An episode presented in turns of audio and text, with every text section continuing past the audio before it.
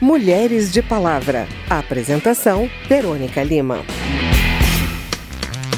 Tempo não é dinheiro, não. Tempo não é dinheiro. A proposta de orçamento para 2021 da Secretaria Nacional de Políticas para Mulheres tem uma redução de 19% em relação ao proposto inicialmente para 2020. A secretaria é vinculada ao Ministério da Mulher, da Família e dos Direitos Humanos. O dado foi apresentado em reunião do Grupo Técnico Mulher e Economia da Secretaria da Mulher da Câmara. A repórter Silvia Munhato traz os detalhes. A consultora legislativa Júlia Rodrigues diz que este ano as ações relacionadas às mulheres na Secretaria do Governo têm uma contratação de 56% até agora, mas a ação específica de enfrentamento à violência contra a mulher teve um empenho de apenas 9%. Essa ação não consta da proposta para 2021.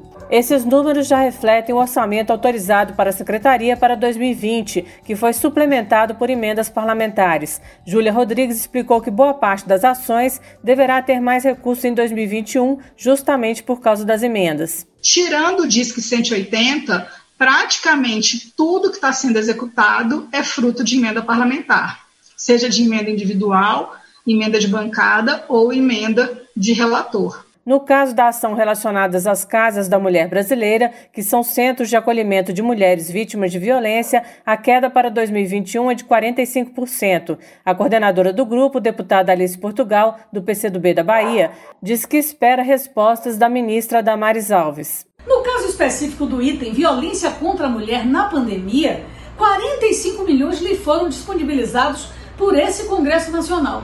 Ela usou apenas 11,3 milhões e é sabido que a violência contra a mulher cresceu na pandemia. Em São Paulo dobrou o número de feminicídios e em todo o Brasil, diz que 180 dobrou também as denúncias. Questionada, a secretária nacional de Políticas para as Mulheres, Cristiane Brito, diz que existe mesmo uma estratégia de contar com o apoio das emendas para 2021. Em relação a este ano, ela explicou que parte do dinheiro só foi disponibilizado em maio e que também existem dificuldades dos municípios em tomar os recursos que às vezes os recursos serão executados por meio de convênios e as instituições, o ente público, um município, por exemplo, que vai de fato realizar o projeto, pode ter uma pendência fiscal que o impede de receber o recurso naquele momento. Isso atrasa e exige um pouco mais de tempo. A deputada Alê Silva, do PSL de Minas Gerais, afirmou ainda que o momento é de crise fiscal. Temos que lembrar que o país se encontra numa crise orçamentária em razão do novo coronavírus e vários valores tiveram que ser, né, valores do nosso orçamento, tiveram que ser remanejados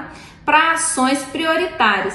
Não que a violência, não que o combate à violência não seja uma ação prioritária, mas com certeza o que ficou de orçamento no ministério é o necessário e atende às demandas aí da classe feminina no combate à violência. Tudo se faz por dinheiro.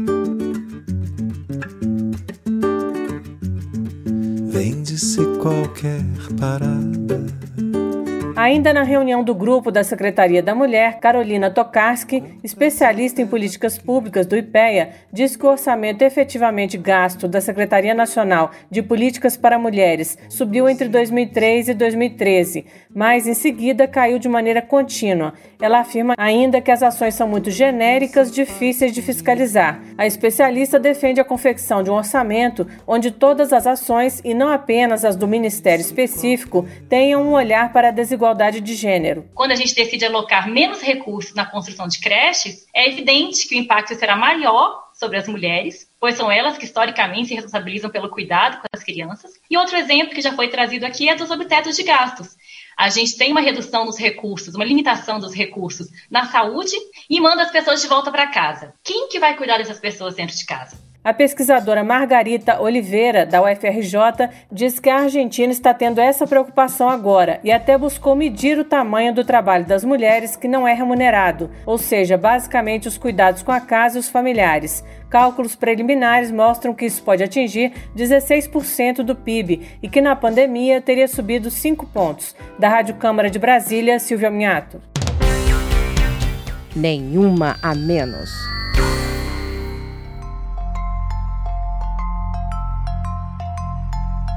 Depois de muita contestação por parte de deputadas e outras autoridades ligadas à temática feminina, o Ministério da Saúde publicou nova portaria sobre procedimentos para aborto legal em caso de estupro, mas novamente o documento desagradou e 13 deputadas da oposição apresentaram um projeto de decreto legislativo para sustá-lo. Entenda a polêmica com a repórter Lara Raj.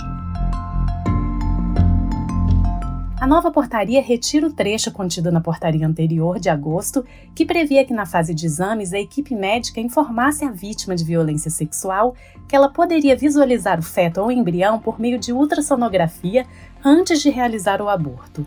Mas foi mantido o trecho dizendo que, quando houver indícios ou confirmação de estupro, a equipe médica deve comunicar o fato à polícia. Foi retirado da portaria o trecho que dizia que essa notificação pelo médico era obrigatória, mas a deputada Sâmia Bonfim, do PSOL de São Paulo, avalia que a norma ainda sugere que a equipe médica cumpra um papel de polícia.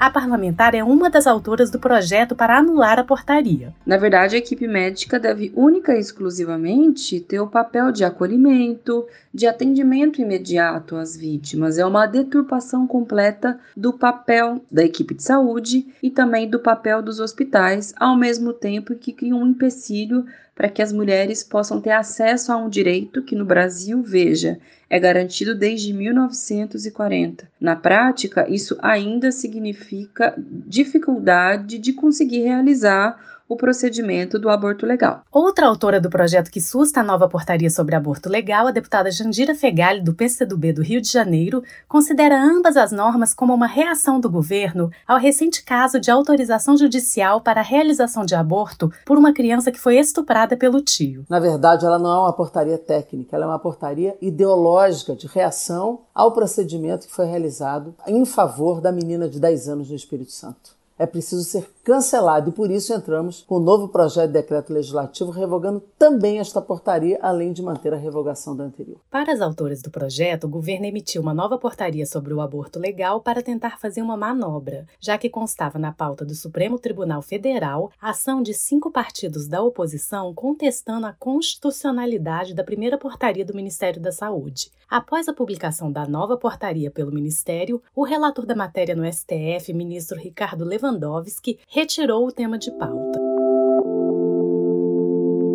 Quando a portaria de agosto foi publicada, o presidente da Câmara, deputado Rodrigo Maia, avaliou a norma como ilegal e absurda, além de inconstitucional, e disse que o melhor caminho era o governo recuar do texto e, se isso não ocorresse, a Câmara ou o STF deveriam sustar a norma.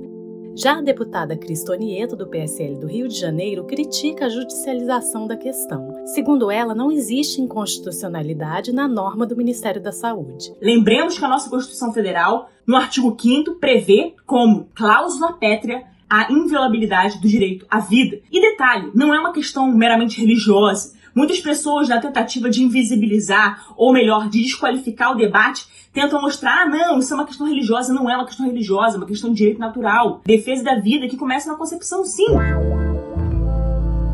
A nova norma do Ministério da Saúde não agradou todos os deputados governistas. Em sua conta no Twitter, o deputado Otoni de Paula, do PSC do Rio de Janeiro, considera um erro imperdoável a nova portaria assinada pelo ministro da Saúde, Eduardo Pazuello, por retirar a exigência de ultrassom e de acionar a polícia e facilitar o aborto, mas diz que confia que o presidente Jair Bolsonaro vai corrigir a questão.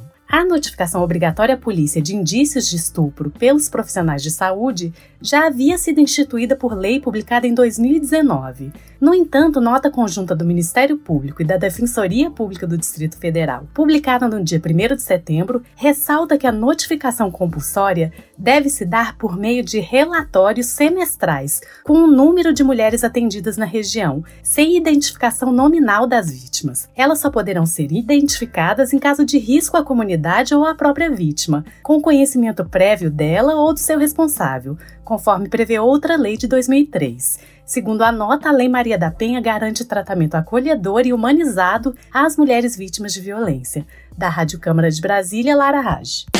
Dica Cultural.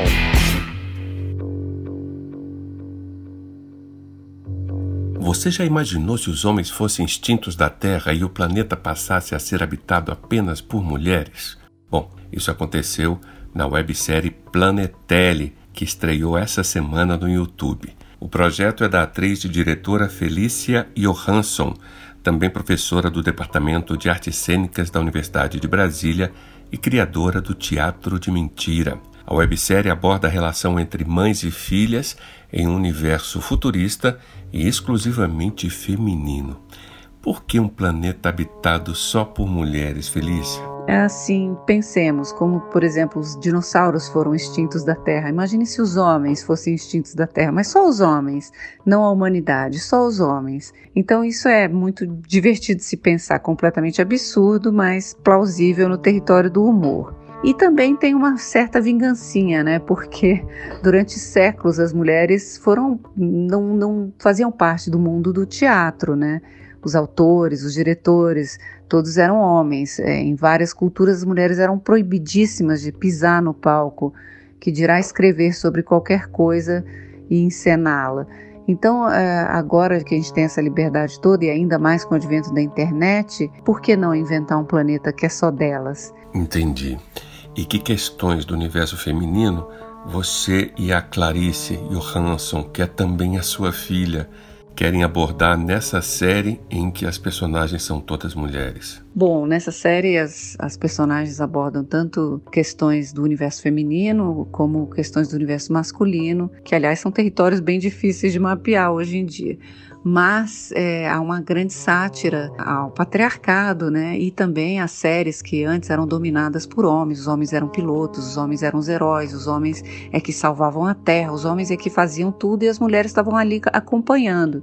E a gente subverteu isso, claro, né? E não tem homem nenhum para contar a história, nem como acompanhante, nem como, como nada. Então a gente ocupou esses espaços e brincou com isso. Mas talvez um universo que fique, que seja mais peculiar, um universo feminino que esteja em Planetélia, é o universo da maternidade, porque as duas personagens centrais, elas estão em busca da mãe. Elas querem saber a verdadeira origem delas. E uma delas é levada a crer que ela foi criada em laboratório, mas ela não quer, ela quer realmente buscar a mãe. Então a gente acaba é, indo muito nessa nesse território da maternidade. Talvez isso seja um diferencial. Felícia, Planetelli fala do mundo de hoje. Planetelli é uma distopia, uma comédia, mas é uma distopia também, ou seja, um futuro que não deu certo, aquela utopia de um futuro cheio de tecnologia que nos ajudaria a progredir, não deu certo. Aquelas séries da década de 70 que é, mostravam um, um futuro clean e belo, aquilo não deu certo. E o que a gente tem hoje é isso, um, uma terrível crise ambiental que pode realmente acabar com a Terra. E Planetelli é um, é um pós-apocalipse, é uma Terra que acabou. Então não tem uma fruta, não tem um passarinho, não tem um vento, não tem natureza alguma. As pessoas comem pílulas, as pessoas são criadas em laboratórios, geradas em laboratório. Todo mundo quer ter uma mãe, mas não existe mais nem mãe, nem mãe natureza. Não existe mais natureza. Planetelli é esse mundo que não deu certo, numa clara referência ao mundo atual. Muito obrigado pelo papo, Felícia, e parabéns pelo projeto. Bom, a websérie Planetelli será apresentada gratuitamente a cada semana no YouTube, no canal Planetelli e também no Instagram, no perfil planetelli.série. Confere lá!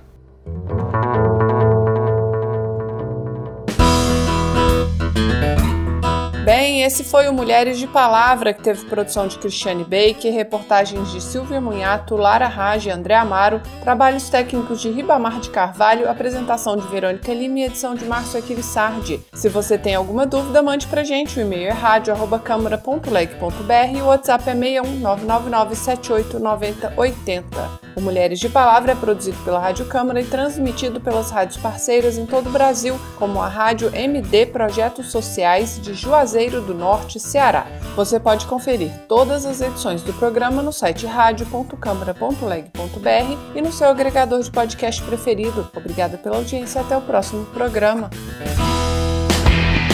Mulheres de Palavra. Apresentação: Verônica Lima.